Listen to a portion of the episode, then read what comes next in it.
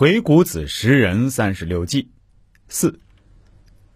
成就事业的人，一人二钱三事业，这关键之处还在于人呐。所以我就来跟大家总结几个识人的方法，不妨听一下我这个小系列节目，叫《鬼谷子识人三十六计》。想考验一个人，要在设定的不同场景下看他的行为。大致上来说，我总结了以下几点：一，穷之以辞以观其变，用语言把对方逼到退无可退的地步，看他的应变能力。二，明白显问以观其德，故意问一些我们知道答案的问题，看他怎么回答。三，原始以财以观其廉，故意给他一笔钱，看他是否贪财。黄金荣当年用的就是这个方法来试探出杜月笙的才能。第四，视之以色以观其真，用美色试探他，看他是否好色。五。告之以难以观其勇，告诉他即将面临的困难，试探他的胆色。六，醉之以酒以观其态。俗话说“酒后吐真言”，故意让他喝醉，试探他的态度。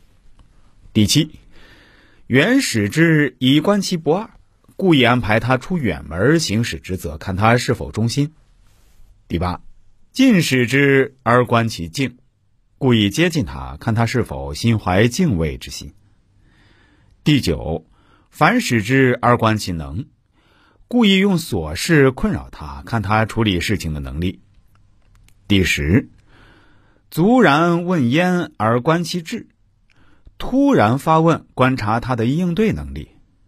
十一，给予之期而观其信，仓促与其约定，看他是否守信。十二。纵之以事，观其无变；放松对他的束缚，考验他是否有定力。十三，富则观其所养，使其富贵；观察他与谁结交。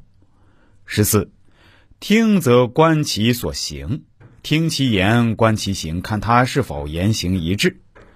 十五，近则观其所好，故意接近他，看他有什么爱好。十六。习则观其所言，观察一个人的爱好，判断他是什么样的人。十七，穷则观其所不爱，在他穷困的时候，观察他的喜好。十八，见则观其所不为，在一个人身份地位低的时候，观察他是否有骨气。十九，喜之以验其手，故意让他开心，观察他是否有自制力。二十，乐之以验其癖，快乐时能够检验出他嗜好是什么，或者是否简朴。